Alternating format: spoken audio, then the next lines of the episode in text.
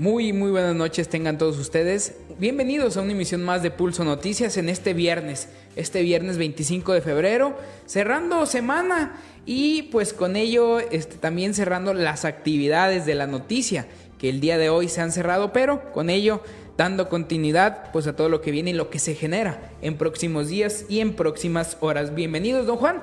Bienvenido a una emisión más de Pulso Noticias. Eh, gracias igualmente. Bueno, eh, terminando la semana número 8 y ojalá y este fin de semana no tengamos noticias más graves, bonito lo que ya ha habido durante estos últimos días, estas últimas horas en el mundo y que tengan, bueno, los invitamos a que tengan eh, la amabilidad de escucharnos y vernos para las noticias. Así es, don Juan, qué complicado está el mundo, don Juan. No solamente lo vemos en Zacatecas, no solamente lo vemos en México, sino ahora en todo el mundo. Pues ahora Rusia atacó Kiev de Ucrania y entonces es bien complicado, Juan, este tema que de repente la gente no entiende o de repente la gente dice, no, es que Estados Unidos tiene la culpa, cuando en realidad pues aquí no es tanto una pelea de Estados Unidos ni de guerra de poderes, sino es más bien un conflicto interno que ha tenido Ucrania toda la vida con Rusia y lo que ahora se ha complicado y lo que ahora pues espera que pues en condiciones no favorables de Ucrania, pues Rusia pues domine este, este país. Así es. Pero por lo pronto vamos a noticias. Le damos la bienvenida a todos ustedes, esperando que estén muy bien en su casa. Así es, y bueno, vamos a empezar con el resumen de noticias. Las tropas rusas intentarán tomar Kiev esta noche, advierte el presidente de Ucrania. También comienza el calor y con ello aumentan las visitas a los balnearios. Don Juan, nuevamente se van a ver llenos. Ojalá y sí, les vaya bien esta temporada de calor. Y así es que si va usted a algún balneario aquí de la zona, eh, no baje la guardia, sígase protegiendo. Así es, don Juan. Y también Qué lástima, ¿no? Pero otra vez está en malas condiciones el puente colgante del relito, don Juan. Yo pienso que este es año con año, don Juan, y no hay gobierno que le gane y no hay gente que pues no cuide también, don Juan. Esto es muy importante. Así es, el mantenimiento que se, le ha dado, pues bueno, ya pasó su tiempo. ¿Por qué? Porque fueron una temporada de lluvias, la madera pues se pudre con, el agua y con el sol pues empieza a, este, a la deficiencia de la madera. Entonces ya ahorita la gente está reportando que está en mal estado. Muy mal estado. Le traeremos ahorita más en unos minutos la información.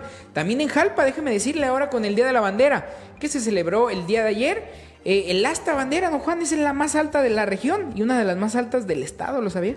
Así es, sí, nosotros nos tocó hace años estar en la, eh, bueno, subir arriba para volver a poner el cable en la polea. Ay, carajo. Y se ve muy bonito desde ahí arriba. Así es, bueno, le traeremos toda la información y algunas imágenes muy padres.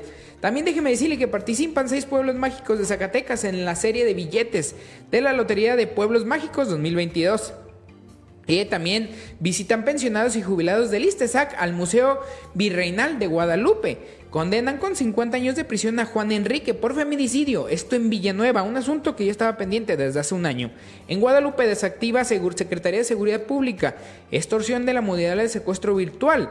Y déjeme decirle que con semáforo epidemiológico en color verde, realizará el COSIT taller informativo de ingreso al Sistema Nacional de Investigadores. Le traeremos todos los detalles para todas aquellas personas pues, que quieran aspirar a una beca de esta magnitud. También cirugía de implantes de coclear, rehabilitación y capacidad auditiva de infantes. Le traeremos toda la información. Y bueno, con ello vamos a entrar y es que déjeme decirle que comienza el calor y con ello aumenta las visitas de los balnearios. Así es, el sector eh, empresario, el sector turístico se ve, con buenos ojos un aumento en turistas y con ello un crecimiento económico. La visita de los turistas de otros estados como Jalisco y Aguascalientes, entre otros, hacen que para los empresarios y dueños de centros recreativos como son los balnearios, se vean beneficiados en todo sentido. Así es, fue doña Gloria, dueña de un balneario, quien expresó que tras la pandemia, para ellos ha sido complicado mantener en pie las instalaciones, Además detallaron que la inseguridad que se vive en el estado ha hecho que los turistas no vengan, esto por la mala imagen que tiene Zacatecas, y esto a pesar de que la zona sur es uno de los lugares más seguros del estado. Pues bueno, aumenta el calor y usted está listo para venir a los balnearios porque déjeme decirle que pues ya abrieron sus puertas, se están atendiendo de forma normal y ellos dicen que esperan pues ahora sí un auge y un crecimiento en el sector turístico y también en el económico. Esperemos y les vaya viendo Juan en esta nueva época. Sí, les deseamos todo lo mejor a estas, estas personas que tienen casi dos años, eh, José Juan, que están detenidos, que así abren, eh, por ejemplo... En temporadas, ya vi que el año, el año pasado abrieron nada más de de mayo a julio nada más, una temporada muy pequeña porque después rebrotaron otra vez los, eh, los contagios de COVID. Sí, y está en nosotros, José Juan, hacer lo posible para que esto ya no vuelva a la siguiente ola, ya no nos pegue con tanta fuerza y que este sector, que es muy grande aquí en, la región, pues se, se, venga para adelante y empiezan a sacar pues ganancias y empiezan a estar bien para económicamente para mantenerse. Así es, porque hablamos de sector turístico, hablamos de sector hotelero, hay gente que incluso y renta sus casas, don Juan ya ve las cabañitas ahí en esa zona, incluso aquí en Jalpa, y pues que se benefician de esta participación ciudadana. Pero bueno, eh, también déjeme decirle que otra vez en malas condiciones el puente colgante del Realito. Tras un reporte ciudadano recibido en la redacción de este informativo, vecinos y usuarios del puente del Realito dan a conocer las malas condiciones en las que se encuentra este puente colgante, lugar que por cierto es uno de los lugares más turísticos del municipio. Pero le traeremos este video que tenemos aquí preparado para ustedes y pues qué lástima. Tras un reporte ciudadano recibido en la redacción de este informativo, Vecinos y usuarios del puente del Realito dan a conocer las malas condiciones en las que se encuentra otra vez este puente colgante, lugar que por cierto muy turístico del municipio es.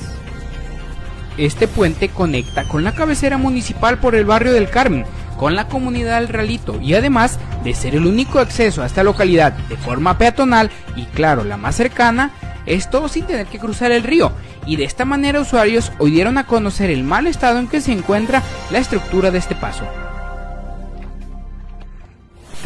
Cabe mencionar que a no más de un año de haber recibido una restauración por parte del gobierno municipal, usuarios dieron a conocer que por ser la única vía, el puente es utilizado por motociclistas, ciclistas y personas de a pie que transita por esta estructura, situación que ocasiona que se rompan tablas y se dañe la malla. Cabe destacar que este lugar está hecho para usuarios peatonales. El puente tiene un ancho de 1.30 centímetros, entre sus materiales destacan algunos más frágiles, como la... Así es, don Juan, pues es lastimoso, don Juan, pero año con año este puente colgante recibe atención del gobierno municipal. Tal vez así no lo general, de que lo quiten y pongan uno nuevo, pero sí hemos visto que gobiernos anteriores cambian las tablas, vuelven a ponerlas, recién cambiadas las tablas, se vuelven a romper y esto. Yo he visto que la gente misma del relito me comentaba que se quejaba, don Juan, de que hay mucha gente que se mueve en motocicletas. Entonces, al moverse en motocicletas arriba del puente, pues ocasionan que estas tablas pues no tengan la duración y que incluso se rompan, don Juan. Usted lo sabe, usted trabajó mucho tiempo en el área de protección civil. Sí, estas tablas, bueno, no están para soportar eh, a lo mejor alguna moto pues de un cilindraje muy pesado, entonces hacemos el llamado cuando se vuelva a Y es que es un puente chiquito, Juan, en realidad es un puente de un metro treinta, un metro veinte de ancho, algo muy pequeño. Es, peatonal, entonces las motos deben de, pasar por abajo, o sea, no, no, no subir en el puente, eso es lo que yo digo. Que también, pues hay que decir, hace falta un puente, eh, pues ahora sí de, de cruce para vehículos, un puente grande. Así es, y es algo turístico, eh, José Juan, porque mucha gente eh, pues va por este lugar a caminar, a hacer ejercicio para esta zona del Realito. Y es que cuando vienen los visitantes, ¿a dónde más los llevas? Pues los llevas al santuario y los llevas al puente colgante. Así no queda de otra. Entonces, gente, hay que cuidar estos espacios, hay que tener el apoyo. Vimos aquí, mire, esto, estamos viendo esta ilustración. Eh, don Juan, los mismos vecinos y los mismos usuarios, pues trajeron unos leños y los acomodaron y los amarraron ahí como pudieron y pues ya, pero la verdad es que lo invito a que vaya. Está peligroso, don Juan, está complicado. Sí, está, yo ahorita, recuerdo, eh, José Juan, hace muchos años, pues no tenía estas tablas, eran nada más puros, puros eh, pedazos de, de, rama los puestos ahí y no estaban juntos, estaban separados. Sí, porque este proyecto relativamente tiene un par de administraciones, se hizo que con el ingeniero bueno. Eh, no más para acá se me hace. Todavía más para acá, con Edgar Viramontes posiblemente. Posiblemente, sí. O sea, en realidad es un puente que no está tan viejo y que pues eh, la falta de mantenimiento uno y también el descuido por parte de la gente pues hacen que pues no sea muy grato. Así es. Pero bueno, también déjeme decirle que en Jalpa el asta bandera es la más alta en la región y esto pues debemos decirlo porque se acaba de celebrar pues el Día de la Bandera, ¿no, Juan? Así es, fue en la administración del ingeniero Francisco Sandoval cuando se realizó la modernización del jardín principal, donde se instaló esta asta considerada la más alta de la región, pues durante el año de 1995 y 1998 fue uno de los proyectos patios más representativos de la zona. La bandera con la que cuenta el municipio también es una de las más emblemáticas y nueva en la región. Con una, eh, sus medidas son de 16 metros de largo por 8.50 metros de ancho, la cual fue adquirida en la administración 2018-2021. Así es, fue relativamente nueva. Cabe mencionar que cada 24 de febrero se celebra en México el Día de la Bandera, una fecha de gran significado para todos los mexicanos, pues forma parte de los símbolos patrios que nos da de identidad y orgullo. Pues enhorabuena, don Juan. La verdad es que nunca me había puesto a analizar bien las fotografías y es enorme, don Juan. O sea, sí, está grande. Estamos hablando de 30 metros de altura. 30 metros de, de, alto y pues sí, es la más grande de aquí de la, de la zona de, del sur del estado y pues nos hemos reconocido por eso. Así es, es pues bueno, mínimo ya en algo, don Juan, en algo distinto que no sea tener eh, eso de la mala seguridad que hay en toda en todo el estado, que está complicado. Sí, así es. Así es, pero bueno, también participan los seis pueblos mágicos de Zacatecas en la serie de billetes de la Lotería de Pueblos Mágicos 2022 iniciativa de promoción que mostrará a todo México los atractivos turísticos de Guadalupe, Nochistlán, Teúl de González Ortega, Jerez, Pinos y Sombrerete. La serie de billetes estará dentro del sorteo mayor que se realizará a todos los martes del presente año. La Secretaría de Turismo Federal, en coordinación con la Lotería Nacional y cada una de las secretarías de turismo de los estados, presentó la serie de billetes de Lotería, Lotería Pueblos Mágicos 2022 esto como actividad de la promoción de cada uno de los pueblos mágicos de México para que al adquirir un, billete, un cachito de sorteo se puedan conocer los atractivos y las experiencias turísticas que poseen los municipios que están eh, en, esta denominación. Así es, don Juan, pero bueno, esperemos y eh, sirva de algo también y que la gente conozca un poquito mínimo ya con el billete de lotería, que mucha gente sí es obsesionada, don Juan, a comprar esto. Así es, y bueno, ahí vamos a encontrar los, ya los, eh, los, municipios que son de, Zacatecas, Guadalupe, Nochistlán, Teúl de González Ortega, Jerez, Pinos y Sombrerete. Tan feo que está Pinos, ¿verdad? Y tan feo que está Jerez. Válgame de todos los municipios, creo. Pero bueno, qué bueno que la gente los ubique y los vaya conociendo mínimo, pues ya en la Lotería Nacional. Déjeme decirle que ya se empieza a notar el aumento de turismo en Zacatecas. Esto lo dice Erika Reyes. Eh, ¿Qué pasaremos de semáforo verde? Es una excelente noticia, afirmó la gerente del restaurante Terraco, ubicado a un costado del teleférico en La Bufa. Las mejores condiciones de horarios y aforos permitirán atraer a mayor número de visitantes y reactivar la economía local. Son altas las expectativas de, eh, de Erika y sus seis colaboradores, al igual que las de cientos de comerciantes y empresarios que viven del turismo en el estado, especialmente en la capital y los pueblos mágicos. Ante la inminente llegada del periodo eh, vacacional de Semana Santa y las condiciones del aforo y horarios que permitan en este color de semáforo lo que se espera, permitir atraer a mayor número de visitantes y reactivar la economía local. Así es, pero bueno, esperemos si de verdad se reactive, don Juan, pero yo pienso que la gente sigue teniendo miedo, no, no tanto a la pandemia, hoy en día hoy le tenemos más miedo a la arma, a las pistolas, a la inseguridad que se está viviendo no solo en la capital, sino se vive en Fresnillo, se está viviendo en esos municipios más al norte, don Juan, y que pues no hay imagen que nos diga lo contrario. Eso es. la realidad. Y la gente, pues lo primero que queremos, don Juan, es tener nuestra seguridad antes de salir de viaje, pasear. La verdad es que es complicado. El Estado está en una verdadera crisis de inseguridad. Están matando jóvenes, don Juan. Están matando periodistas. Es algo bien delicado muy delicado y este pues esperemos que esto también con el paso del tiempo ya como se ha dominado un poquito la pandemia pues también se, se empiece a ver los eh, el semáforo verde ahora en inseguridad que está bastante complicada allá en lo que es la parte norte del estado. Así es, la gente ya no quiere ir al estado. El otro día me decían unos ah, conocidos de que, ay, eh, a ver cuándo vamos a, a San Miguel de Allende o a ver cuándo vamos acá.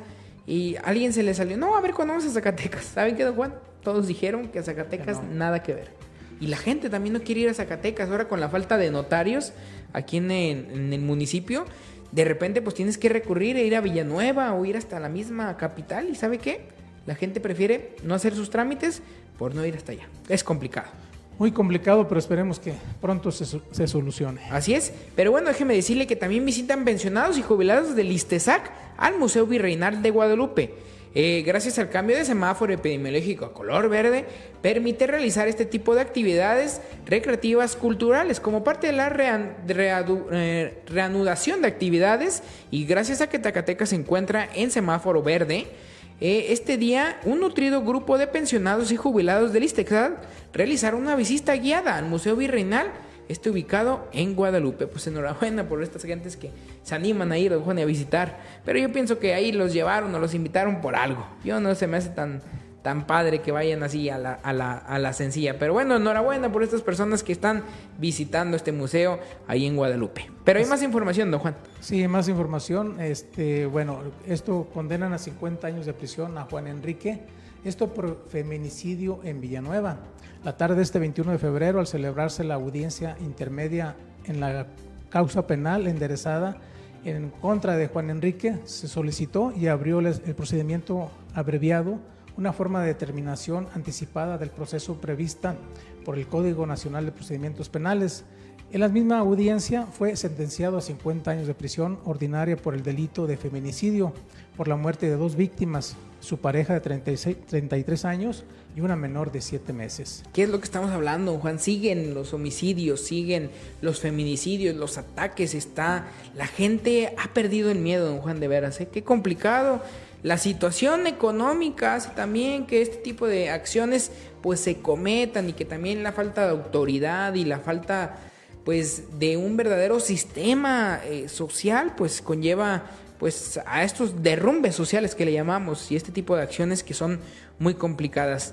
Enhorabuena porque agarraron a este tipo.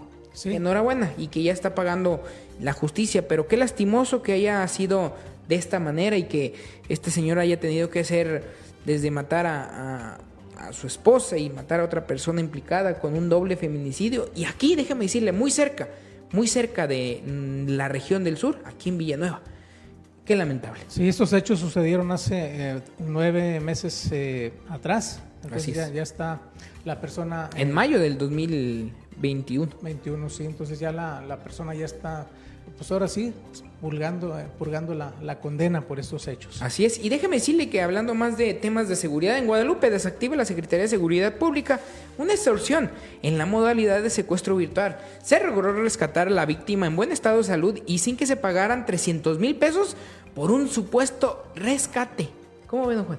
Pues qué, qué bueno que se, se, se, hizo esto y ya que se recibieron llamadas telefónicas en las que aseguraban tener al joven privado su libertad y a cambio de liberarlo le exigían un pago de 30 mil pesos. 300 mil pesos. 300 mil pesos, perdón. Los denunciantes refirieron que al tratar de ubicar al menor no lograron comunicarse con él y algunos conocidos señalaron que lo vieron caminar mientras hablaba por teléfono. Así es, la Secretaría de Seguridad Pública hace un llamado a toda la sociedad y los invita a no caer en esto, lo hemos dicho miles de veces. Si no conoce el número, mejor ni conteste, porque pues regularmente la gente que nos importa, la gente que nos interesa, la tenemos registrada y es más eh, fácil que hoy en día nos contacte.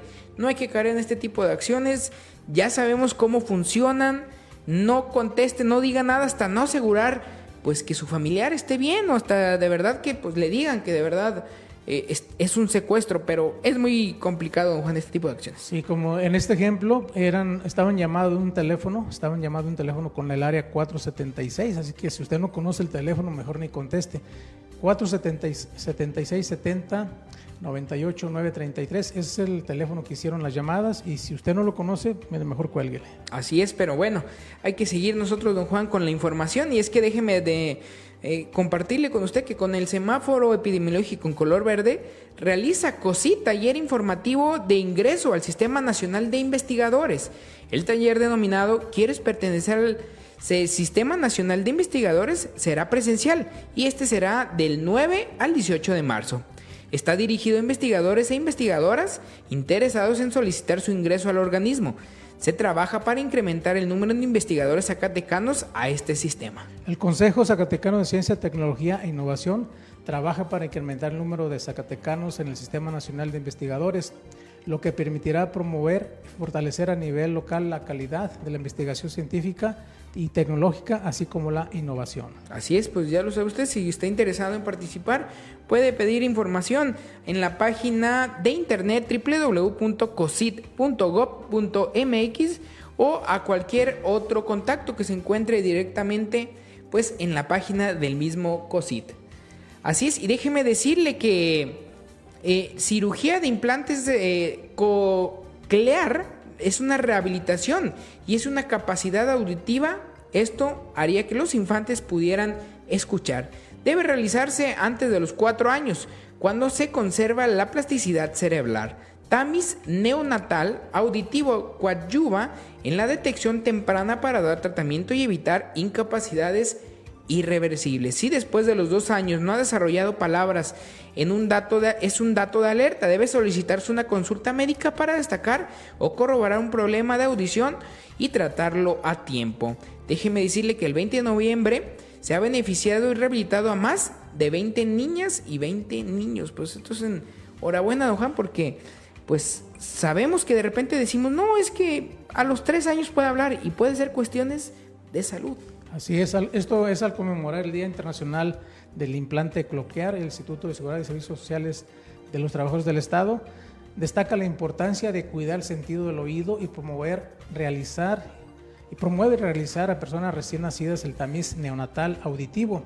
Esta prueba de detención oportuna de riesgos con el objetivo de brindar tratamiento en los casos que sea posible la recuperación, la función y el evitar el daño permanente. Así es, es básico que madres y padres nos ayuden y estén al pendiente de sus hijas e hijos, desde los pequeños, desde el nacimiento y si un infante después de los dos años no ha desarrollado palabras, es un dato de alerta que amerita llevarlo a consulta médica, a consulta médica perdón, para destacar o corroborar un problema de audición y tratarlo a tiempo. Recuerde que toda la prevención siempre, siempre va a ser lo mejor y siempre va a ser el mejor tratamiento para evitar pues ahora sí que se complique o que llegue a ser demasiado tarde.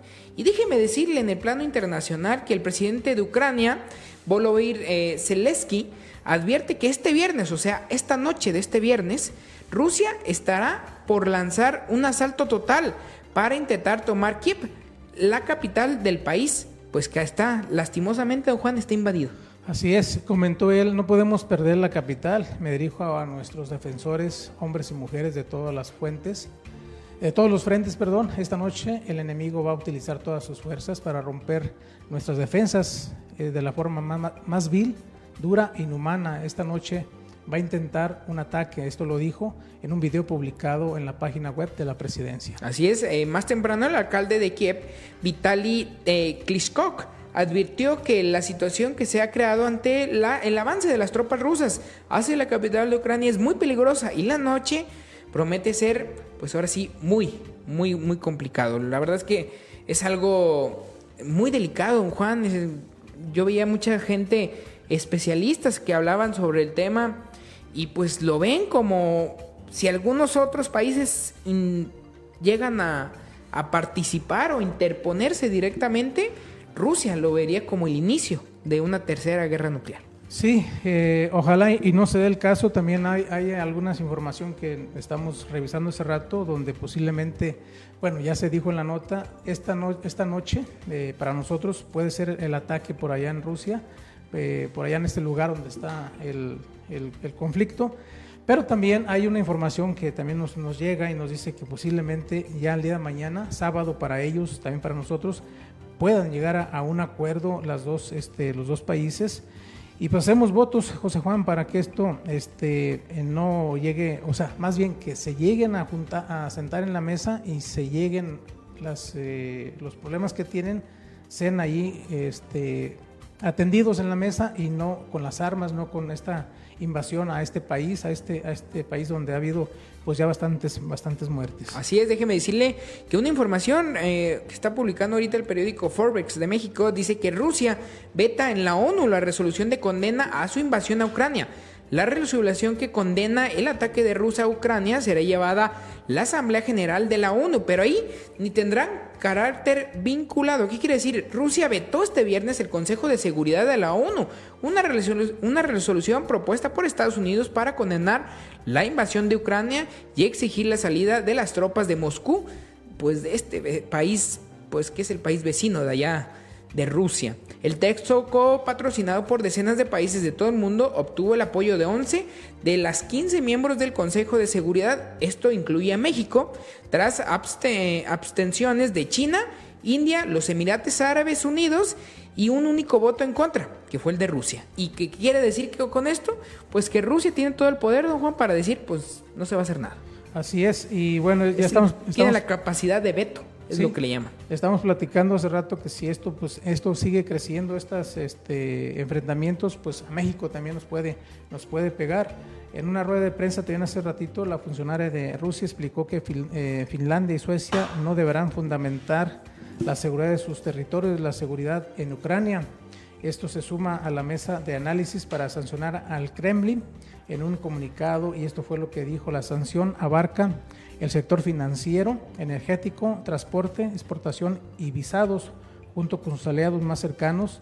Discutimos sanciones adicionales por la violación a la soberanía e integridad de Ucrania. Esto se está poniendo difícil, José Juan, y hacemos votos para que esto ya eh, se calme y lleguen a una, pues a una sana eh, solución de, este, de, este, conflicto que ya, como habíamos platicado, es de muchos años atrás. Así es, es muy complicado, don Juan, y pues esperemos si esto no se complique en próximos días. Expertos en este tema hablan de una batalla que va a durar algunas semanas solamente porque Ucrania creo que no tendría a lo mejor, no que digamos la capacidad, pero no tendría a lo mejor eh, ¿por qué crecer más este eh, problema o esta batalla siempre y cuando ningún otro país se intrometa? Juan? Ellos hablaron, Rusia dijo que si un país más entraba, pues ellos iban a responder con toda, con toda la mano. Sí, así, así lo dijo ellos y bueno, no hay que hacerlo, no hay que tomarlas eh, así nada más estas amenazas, o no si son amenazas, son advertencias, pero esperemos que no, que ningún otro país se meta para que se solucione y lo que estamos en contra, José Juan, nosotros es eh, en esto, en que están muriendo personas, están, están muriendo... Hay inocentes, don Juan. Inocentes. Hay, familias que están destrozadas por la separación de que los, el papá, el jefe de familia, se quedó en casa para defender a su país y tuvo que mandar a, otro lugar más seguro a su familia, a su esposa, a sus hijos. Eso es lo que estamos, no, estamos de acuerdo, en que se, las familias se desintegren por esta, esta razón que debe ser diplomática, deben de arreglarse en la mesa, eh, José Juan, antes de llegar a, las armas. Creo que no hemos entendido, Juan, pero ¿qué clase de humanidad somos, don Juan? Acabamos de salir de una pandemia, y no digo salir, pues simplemente eh, ya pudieron desarrollar vacunas y esto hizo que se disminuyeran los contagios y todo esto. Pero, don Juan, hace un año, año y medio, estábamos encerrados, don Juan. Sí. Y la humanidad estaba teniendo una guerra pero era una guerra contra un virus, algo que también se llevó millones de vidas, don Juan. Sí. Y que hoy en día, como humanidad, somos, creo yo, vamos a decirlo así, somos una, un bicho, un bicho ahí que está invadiendo la tierra y que lo único que estamos haciendo, pues ahora sí es fregarnos nosotros mismos y chingarnos nosotros mismos. Habíamos, habían dicho, habíamos dicho que la pandemia nos iba a venir a cambiar para ser mejores y parece... Creíamos que íbamos a ser mejor humanidad, pero no, Juan, parece que aquí le valió madres. Sí. Aquí el presidente Putin, que sus razones tiene y ya lo vimos en otro contexto, la invasión que él creyó, la falta de una verdadera elección política que hubo en Ucrania y también pues la invasión de, eh, de, ciertos... Eh, áreas políticas que se vivieron en Ucrania pues hicieron que Rusia respondiera. Así es. Pero pues creo que no fue la mejor manera, creo que había formas de poder llegar y platicar, hablar y poder hacer mejores acuerdos, incluso desarrollar eh, actividades o cosas por el estilo que beneficiaran a la humanidad. Pero no, don Juan, creo que aquí eh, se trata de demostrar el verdadero poder que tiene el hombre. ¿Y cuántos eh, países del mundo no están invirtiendo, en vez de invertirle el dinero a la gente pobre, a la gente, en llevarle alimentos a los pobres, están invirtiendo en armas? Ya lo estamos viendo cómo, cuánto está costando a, los dos países eh, los ataques, que los hemos visto en, video, cuánto cuesta una bala simplemente nada más, cuánto le cuesta al país que está, la está detonando, en vez de, hacer algo por la humanidad. Es eh, complicado, es difícil, es triste le traeremos toda la información, le estaremos compartiendo alguna información a través de otros medios nacionales e internacionales, pero la situación es complicada. Somos humanidad y creo que ahora hemos pedido todo de toque, todo toque de humanidad y hemos, sin duda, don Juan, pues creo que no estamos considerados como unas personas pacíficas, ni mucho menos. Sí, así es. Entonces es complicado, pero bueno, así es la situación como se encuentra el día de hoy. Don Juan, hemos llegado a la parte final de este programa. No sin antes agradecerle a la gente que nos está viendo. Quiero mandar un saludo a nuestra amiga, la señora Dalila Durán Llamas. Un saludo para ella. También para Juan González, saludos. Lupita González, saludos. Integrantes de Pulso del Sur, muchas gracias. A nuestra buena amiga, doña Bertita Gómez, saludos hasta Chicago. Y a toda la gente que nos está viendo, muchísimas gracias. Un saludo para Rosendo Orozco. Él nos está viendo, me parece que en, en Zapopan. Para Carlos Roque Santiago, para Lupita González, para mi nuera Mayra, Mayra Villarreal y para toda la gente, para Sam de Carlos en Chicago, muchas gracias. Toda la gente, la gente de Pabellón, la gente de, de, Guadalajara, muchas gracias. Muchas gracias. Gracias también a todos nuestros patrocinadores, que sin ellos estos espacios no serían posibles. Gracias a todos ellos. Gracias allá también en Controles, a nuestro buen amigo el ingeniero Fernando Lujano, que está allá en Controles. Muchas gracias y gracias a usted que nos está viendo y nos está escuchando aquí en Pulso del Sur. Recuerde, recuerde seguirnos en todas nuestras redes sociales. Búsquenos como Pulso del Sur y ahí nos se podrá encontrar en TikTok, Facebook, YouTube y todo lo que pudiera ver de redes sociales, ahí nos encontrará. Muchísimas gracias, saludos Elías Rodríguez, dice mándenme saludos, saludos también para ti y para toda la gente que nos está viendo. Recuerda, somos Grupo Creativo Pulso del Sur y toda la información y toda la noticia la tendrá aquí, en la palma de su mano o en el dispositivo que usted quisiera dar. Buen viernes a todos, buen inicio de fin de semana y que Dios Dios los bendiga. Muchas gracias.